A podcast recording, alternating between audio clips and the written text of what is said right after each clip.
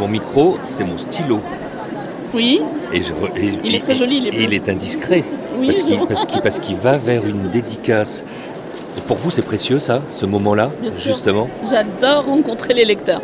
Je trouve que c'est un moment magique et j'essaye de discuter avec eux justement parce que c'est très important quoi, de, de voir un petit peu leur ressenti. Pas seulement connaître leur prénom, mais avoir un petit peu tout ce qui, tout ce qui les a amenés vers mon livre. Et ça, pour, euh, ouais, c'est fabuleux. Je viens de l'auto-édition et, et les salons, c'est très important pour un auto-édité. Et on apprend justement cette humilité de, de dire voilà, un, un lecteur, c'est c'est ce qu'on a de plus important.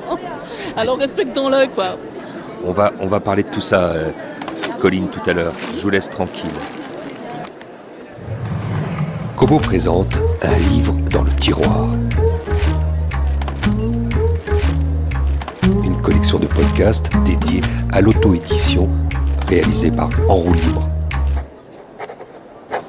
Un livre dans le tiroir avec Colin Gattel. Palais de la Bourse, 10h du matin. Épicentre de la 15e édition du festival Quai du Polar.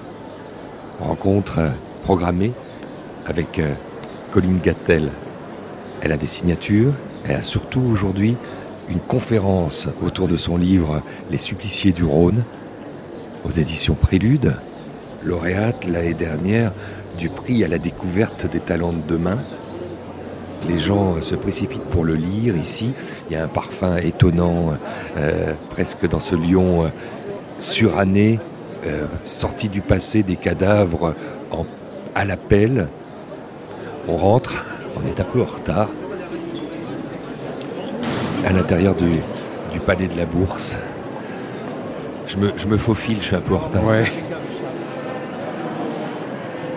Chapitre 2 Lundi 27 décembre 1897 1. Messieurs, s'il vous plaît. Pour la centième fois au moins, l'homme sur l'estrade rappelait à l'ordre l'armée de potaches bruyants qui chahutaient sur les bancs de l'amphithéâtre. Messieurs, soyez raisonnables. Cela n'a pas de sens. Cela n'en avait pas, en effet. Ces étudiants étaient là pour apprendre, et voilà qu'ils se dissipaient dans un manque de sérieux évoquant celui des lettreux qui s'enivraient à l'absinthe dans des bouches infâmes. Indigné par tant d'ingérence, le maître de chair tourna entre le pouce et l'index l'un des bouts de sa moustache, signe qu'il était indisposé, tout en tempêtant son fort intérieur contre cette inconscience collective qui faisait perdre un temps précieux à la science en marche. Toutefois, dans un soupir résigné, et ce malgré le bruit, il donna ordre à ses sbires d'ôter le drap qui recouvrait le cadavre sur la table. Ces derniers, quatre jeunes aspirants brillants, sanglés dans leur long tablier, étaient chargés ce jour d'assister leur professeur. Lorsque le drap blanc fut retiré dans un geste pompeux frôlant l'acte théâtral, le tapage reprit de plus belle, renforcé par un ouh ouh strident qui vrillait les oreilles, puis par des claques des mains sur le plat des pupitres, soutenu en cadence par des battements de pieds contre les tribunes de bois. C'est le chapitre 2, c'est ce chapitre que découvrent aujourd'hui euh, tous ceux qui viennent à Quai du Polar et qui ont envie euh, de jouer ce que propose euh, le stand de Kobo, c'est-à-dire les mettre dans les mains d'un dessinateur qui va recueillir euh, leur description physique. Je vous livre, et j'y ai participé, j'ai Oui. entendu, c'était intéressant comme exercice, je vous livre à quoi ressemble euh, votre professeur Lacassagne. D'accord. Il n'était pas tout à fait comme ça, mais je trouve ça intéressant qu'à travers les mots que j'ai faits, quelqu'un ait pu dessiner. De- ah oui, c'est amusant ça. C'est amusant de voir euh, l'interprétation euh, des gens. Ouais, c'est drôle. Finalement, les personnages, une fois que vous les avez euh, créés, ne vous appartiennent plus. Et il faut se les approprier. Nous, les lecteurs. Oui, c'est vrai qu'ils ne nous appartiennent plus à nous, mais c'est vrai que voilà, ça revient à l'idée de, ça nous choque, euh, je pense, à tous euh, quand on respecte pas les critères qu'on avait mis. Mais en même temps, mais c'est vrai que écrire, c'est faire un don au lecteur, c'est dire voilà. Euh, c'est pour cette raison que j'essaye de ne pas trop euh, détailler mes descriptions, parce que j'aime aussi imaginer aussi bien les, les lieux que les personnages. Donc que les personnages soient vaguement décrits, c'est bien. Bon, la Cassagne, j'étais obligée de le décrire un peu plus, il, écrit, il existait. Mais euh, pour les autres personnages, ben voilà, je laisse l'imagination des, lecteurs faire le, travail et les lecteurs ont beaucoup d'imagination, donc c'est bien. Alors, euh, comment voyez-vous la forme du visage euh, de ce professeur? Alors, il a un visage euh, assez allongé et des traits un peu, un peu durs, des joues un peu creuses, euh, des pommettes un peu saillantes. Alors, il a un petit nez, mais il est quand même bien droit. Il a aussi une petite bouche, un peu pincée, un peu, stricte, euh, qui rigole pas trop. Il a des, yeux un petit peu allongés. il est très clair, très clair, ouais. Il porte des lunettes, des petites lunettes ovales, qui le met sur le bout de son petit nez. Parfait. Vous pourriez noter euh, les, les, gens, euh, leur pouvoir d'imagination avec cet exercice. Ah, mais totalement, totalement. Euh, et c'est vrai que c'est à peu près l'exercice qu'il y a en fait lorsque un livre est adapté en film. souvent, les, la plupart des gens me disent Ah, bah tiens, on est déçu par rapport à, à l'image, à la représentation que, que l'on se faisait. Et, et là, c'est là où on voit que finalement, chacun a, a sa propre imagination. C'est un exercice intéressant.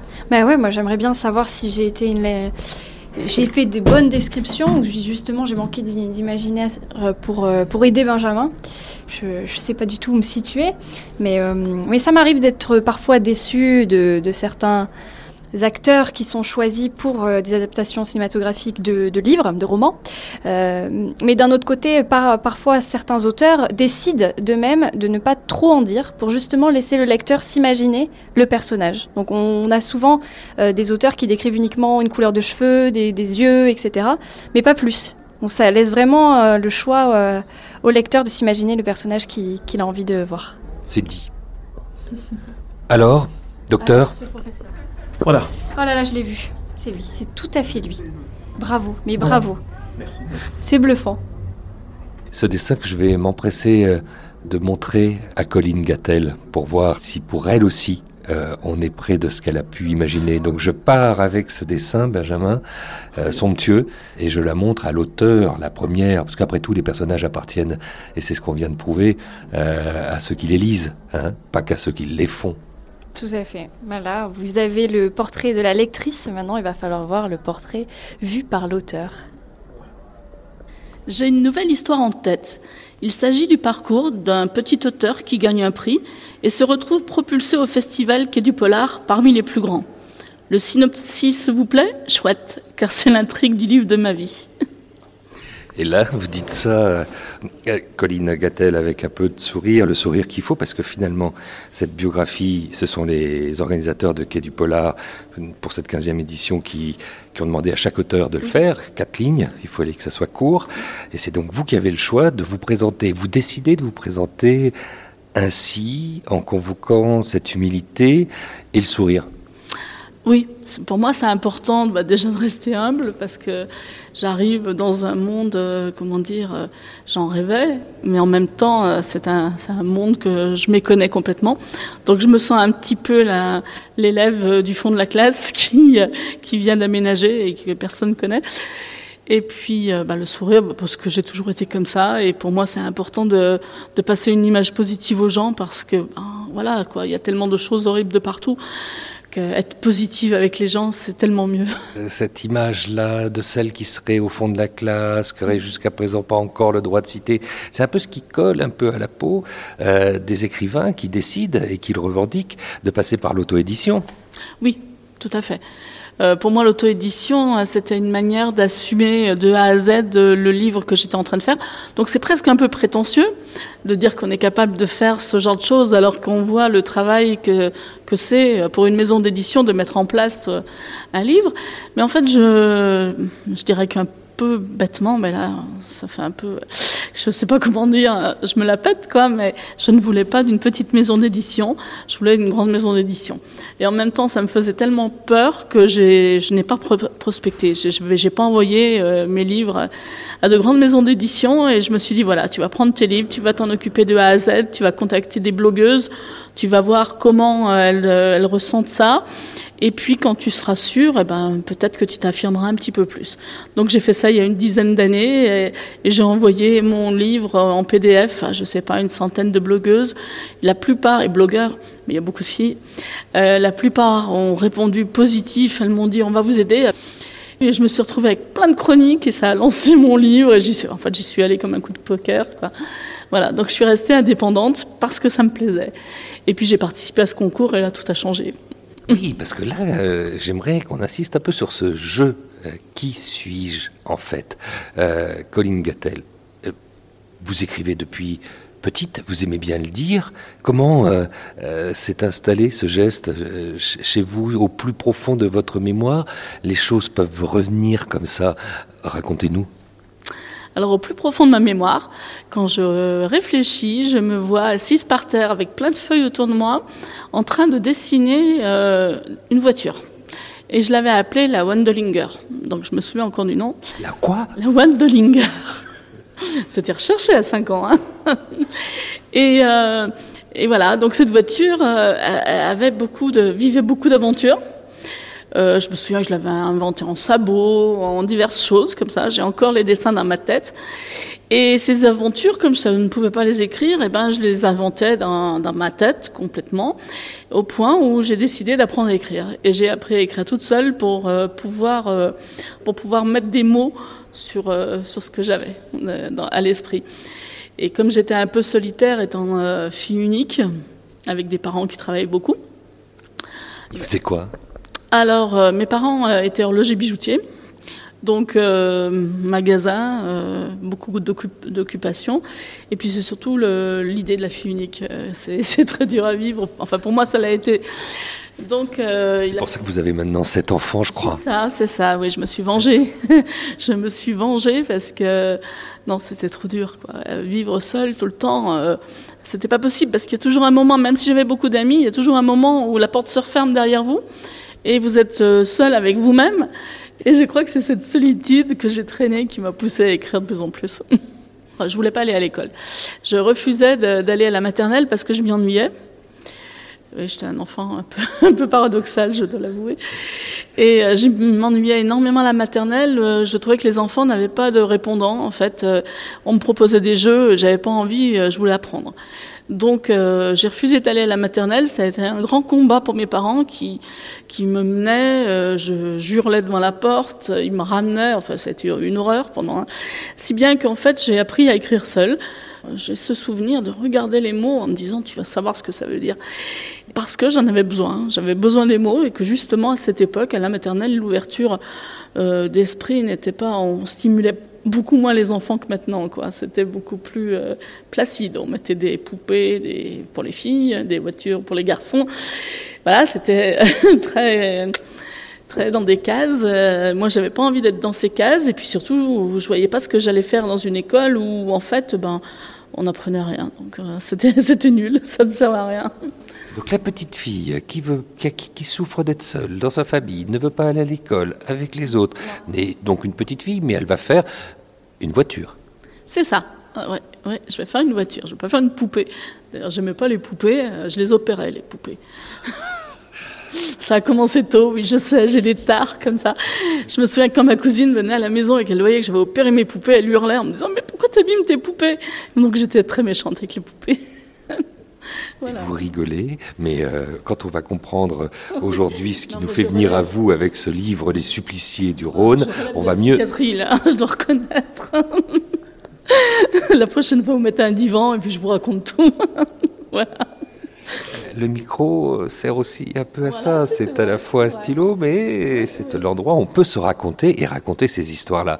On continue à dévider cette image ensemble, euh, Colin Gattel, celle de cette voiture. À un moment donné, euh, ces dessins, tout ça, ça va pas suffire. Il va falloir que les mots apparaissent. Il va falloir que les histoires se, se tissent, non? Mm, Tout à fait. Donc les histoires se sont tissées euh, au fur et à mesure de mon évolution, donc et de mes lectures, parce que ayant acquis l'écriture, la lecture, j'ai pu découvrir les livres, parce que justement les livres à images euh, ne me suffisaient pas. Euh, je me souviens d'un livre, vous savez, il se dépliait comme ça, c'était très chouette en 3D, et c'était sur Jeanne d'Arc.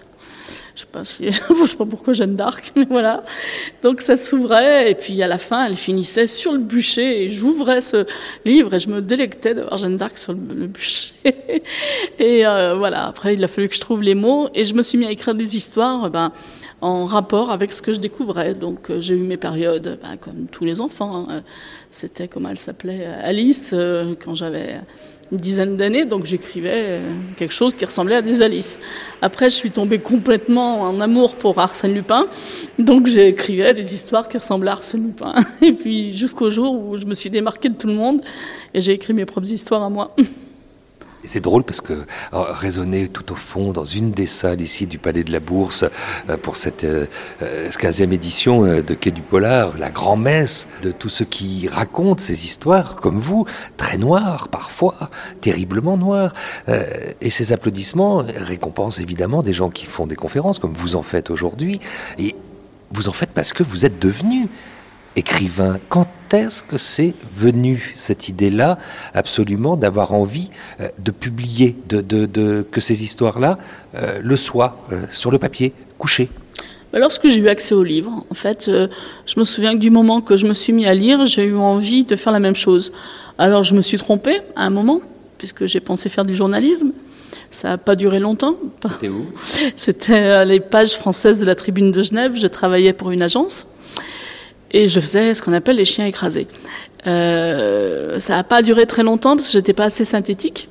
Et puis surtout, euh, même si on me faisait miroiter les possibilités de venir sur Paris dans des grands journaux, à l'agence, euh, je me suis retrouvée euh, sur, dans un travail qui, qui en fait m'apportait aucune satisfaction dans le sens où euh, les mots devaient, les phrases devaient être trop courtes, les mots devaient être synthétiques, les idées devaient se suivre très vite, et pour moi, c'était pas possible. Il fallait que je développe. Donc j'ai laissé tomber, mais c'est vrai que pendant longtemps, j'ai cru pouvoir être journaliste. quand j'avais 15 ans, je me disais ce serait bien. Mais en fait, euh, je mens un peu parce qu'à fait, à 15 ans, je voulais être la première femme à l'Académie française. Mais j'en ai énormément voulu à Marguerite Yourcenar. quand elle est rentrée à l'Académie française, elle m'a piqué ma place. Voilà. J'avais des grandes envies de destin comme ça. Mais, euh, mais voilà, euh, c'est vrai que le livre est entré dans ma vie tout de suite. Il n'en est jamais ressorti.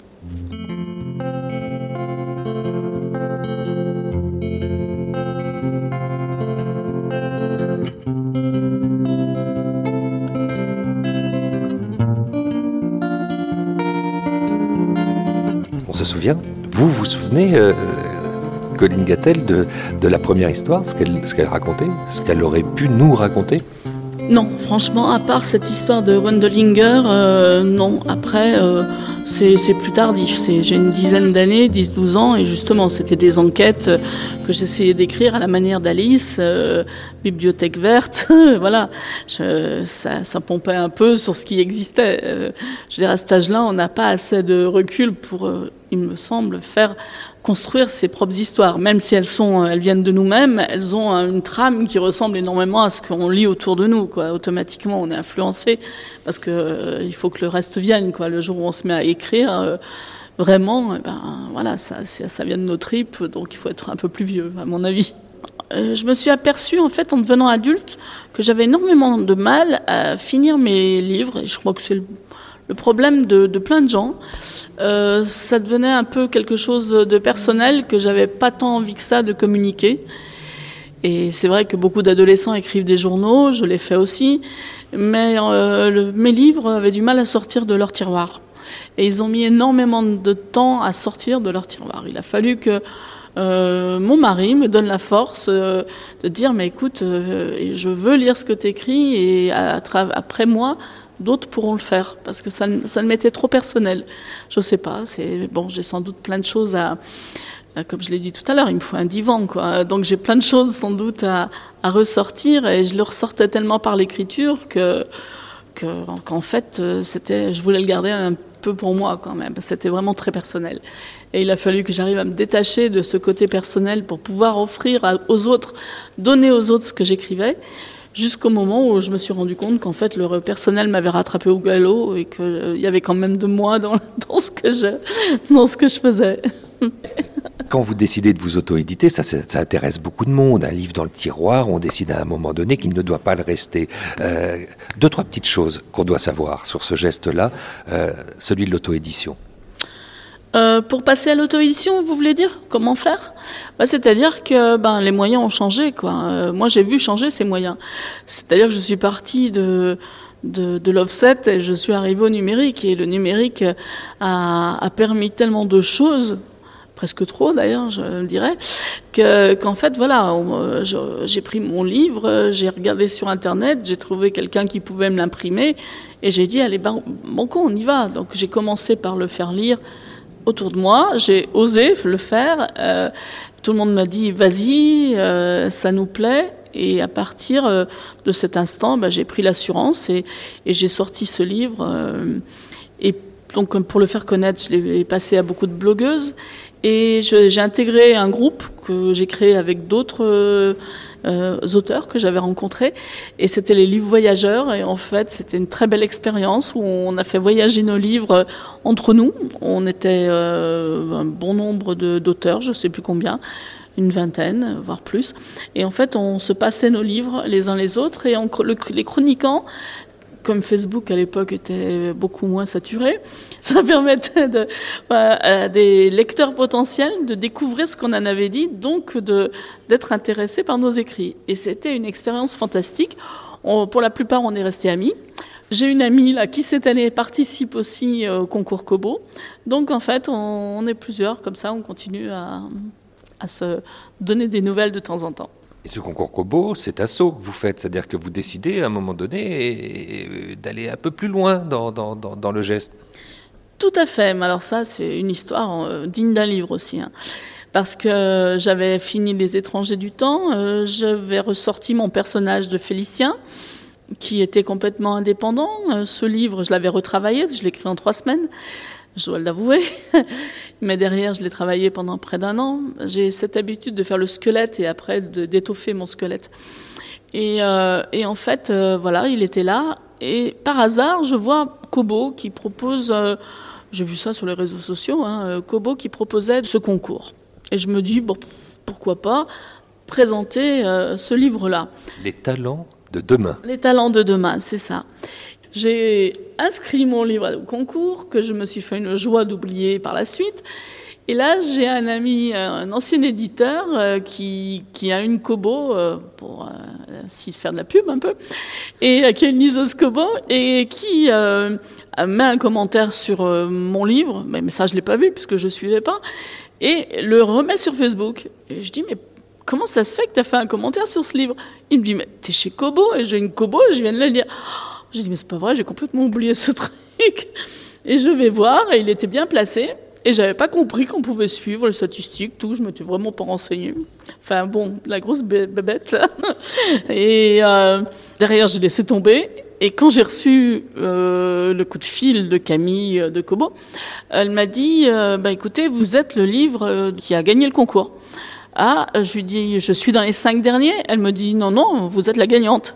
Et là, je ne voulais pas le croire parce que j'avais lâché l'affaire et, j'étais complètement surprise. Vous êtes une mauvaise mère finalement parce que ce bébé a grandi au point, justement, ce fameux 15 septembre pendant le salon de Fnac Livre d'être le lauréat. Il le gagne et le lauréat du prix à la découverte Talent de demain, c'est donc vous. Qu'est-ce que ça change? Tout. Ça change tout parce que ça m'a fait découvrir un monde que je méconnaissais, euh, le monde de la grande édition, et, c'est fantastique. Là, euh, il y a des moments, j'achèterais presque des lunettes noires et, je me prendrais un petit un chapeau pour pas parler de la grosse tête parce que non, ils sont, on est chouchoutés, on est pris en charge. Euh, tout ce que je connaissais pas dans l'auto-édition. Parce que l'auto-édition, faire des salons où vous avez trois clampins et, et, où vous vendez deux livres et demi, j'avais déjà donné. Mais là, d'un coup, je me retrouve propulsée dans quelque chose de fantastique, euh, avec des gens, mais alors euh, adorables, aux petits soins pour moi. Euh, ils sont là à savoir ce dont j'ai besoin, et puis alors à m'amener à Quai du Polar, qui était pour moi le summum du summum, faut le dire le livre Paris m'intéresse pas, mais alors le quai du polar m'a toujours beaucoup intéressé. Donc quand on m'a annoncé que je faisais quai du polar, bon, ben, ça fait quatre mois que je suis malade, quoi. J'en peux plus. J'avais un stress pas possible. C'était horrible. Là, je sens que je vais me détendre. Je vais peut-être pouvoir écrire. J'espère.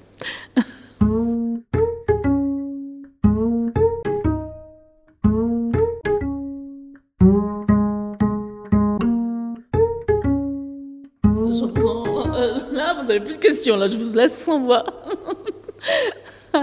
J'essaye d'inventer la fin. Oui. La fin, c'est important. Hein. si, on ne l'a pas, j'imagine qu'on ne sait pas où on va. Tout à quand fait, on oui. écrit une histoire Euh, bah, moi, c'est assez paradoxal parce qu'elle vient comme ça, euh, ça s'enchaîne. Donc, je ne fais pas de plan. Je sais à peu près, mais je fais pas de plan. Euh, le tueur peut changer euh, en cours de route, c'est possible. voilà. Une chose, c'est que moi, pour la fin, souvent, je garde celle-ci parce que c'est un conseil que, que, vous avez que vous avez dû éprouver.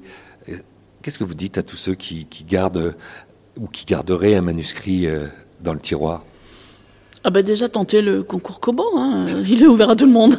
enfin là il est fermé pour cette année, c'est c'est bon. Mais l'année prochaine il y en aura encore un autre. Bon déjà tentez ça. Et puis peut-être, eh ben, déjà faites-vous lire, osez vous faire lire. Puis faites-vous lire en dehors de la famille parce que les proches sont toujours trop gentils.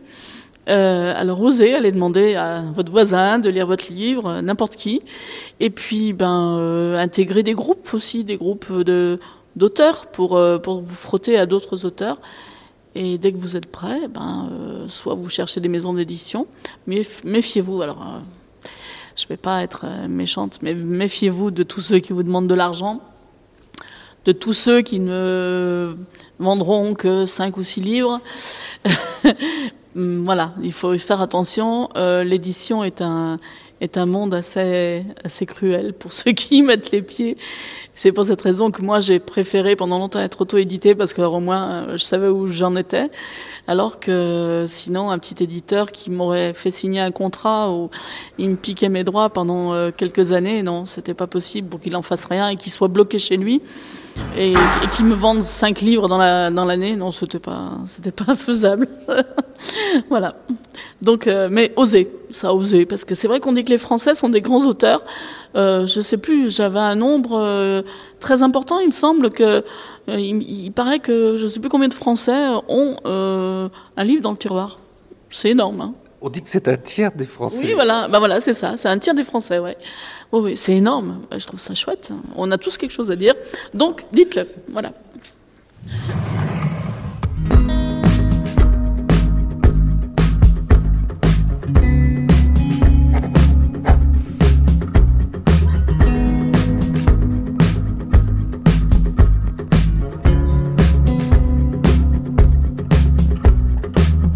Kobo présente le choix du libraire. Voulez-vous que je vous dise, monsieur le réalisateur Parmi vos confrères, le seul qui aurait pu imaginer le quartier de la Barceloneta à l'époque, qui serait parvenu à toucher la vérité du doigt, en restituer les odeurs et les couleurs, comment dire La mystique, c'est ça, la mystique, n'est autre que Fellini, le grand Fellini, oui, sans aucun doute. Si ce Romain costaud était né à la Barceloneta, il l'aurait raconté à merveille et aurait vraisemblablement signé un nouveau chef-d'œuvre. Vous connaissez Fellini? Vous êtes si jeune. J'ai visionné un Marcord d'une bonne centaine de fois. Cette immense œuvre d'art a vu le jour juste alors que je frisais les 60 ans. Et chaque fois que je la voyais, je pensais à la même chose. Ah, si cet homme avait vécu dans ma Barceloneta, je pleurais dans la salle de cinéma, vous savez. Et même à présent, lorsque je la revois, je ne peux pas me maquiller les yeux. Que voulez-vous que je vous dise? Ici, aucun génie n'a su ressusciter la Barceloneta. Et pourtant, c'est ce qu'on est en train de faire, nous, euh, Laura Lugrand. Oui, on s'y croirait, hein. on s'y croirait vraiment. C'est aussi une des raisons pour lesquelles moi j'ai beaucoup aimé ce texte et je l'ai choisi. C'est euh, cette façon de raconter Barcelone et de raconter la Barceloneta en réalité, parce que c'est même pas Barcelone, euh, et de vraiment nous faire vibrer avec ce quartier populaire, de nous, de nous faire sentir euh, ce rythme de vie, euh, cette époque particulière, l'odeur de la mer, euh, les échanges entre les gens, le côté voilà populaire et en même temps généreux et de, qui est vraiment caractéristique de cet endroit-là. Et moi, c'est un quartier que je connaissais assez peu. Et j'ai découvert qu'il avait une âme extrêmement forte et, extrêmement caractéristique. Et c'est aussi ce que j'ai beaucoup aimé dans ce livre.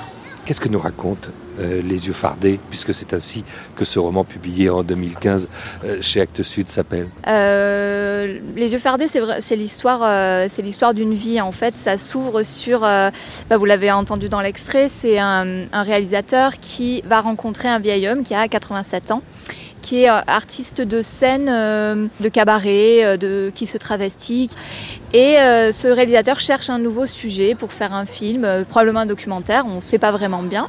Et il décide de l'interviewer parce qu'il a été conseillé par des amis en disant cet homme-là a une vie extraordinaire, il faut que tu le rencontres. C'est un livre ouvert. Voilà, c'est ça, c'est un livre ouvert.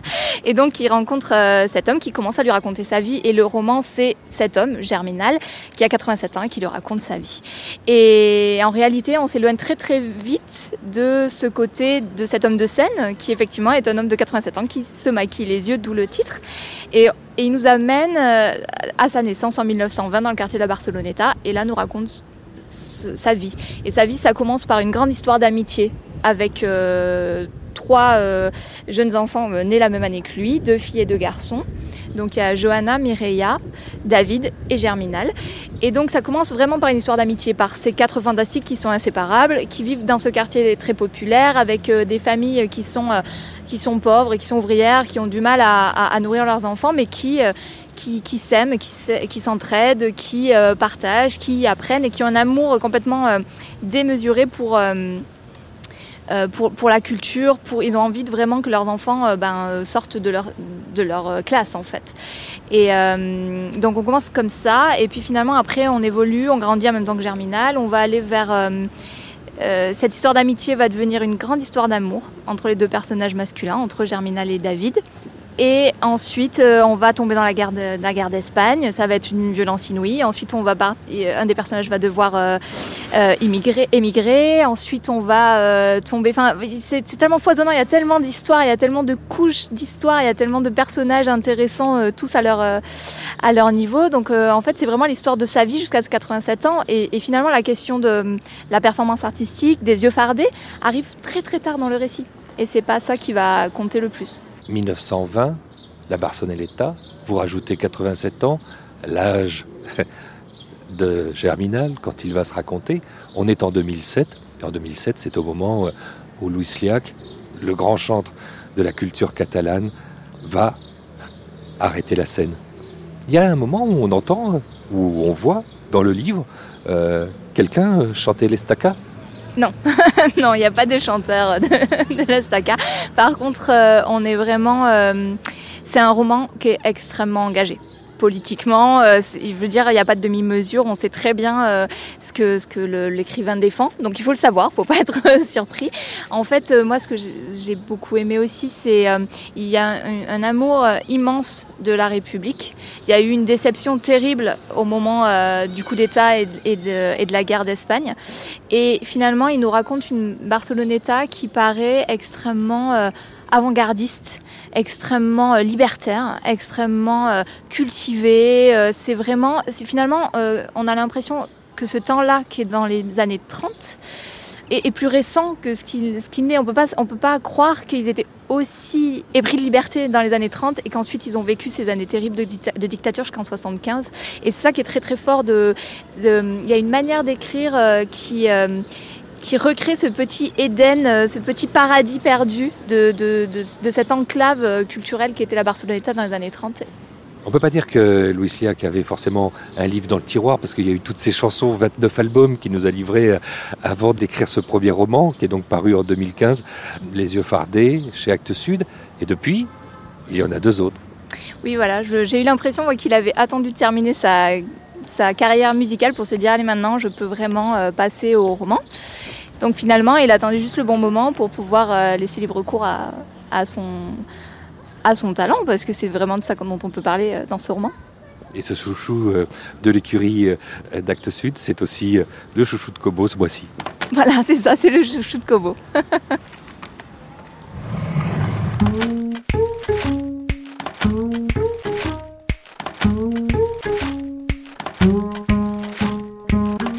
Si vous avez aimé cet épisode d'un livre dans le tiroir, cette collection de podcasts proposée par Kobo et réalisée par En libre, faites-le savoir en le partageant sur la toile, en vous abonnant sur notre compte SoundCloud. Un livre dans le tiroir est aussi présent sur iTunes, Spotify et tous les agrégateurs de podcasts de votre choix. Toute la bibliographie de l'auteur et d'autres informations sur l'auto-édition sont disponibles sur le blog www.kobowritinglife.fr.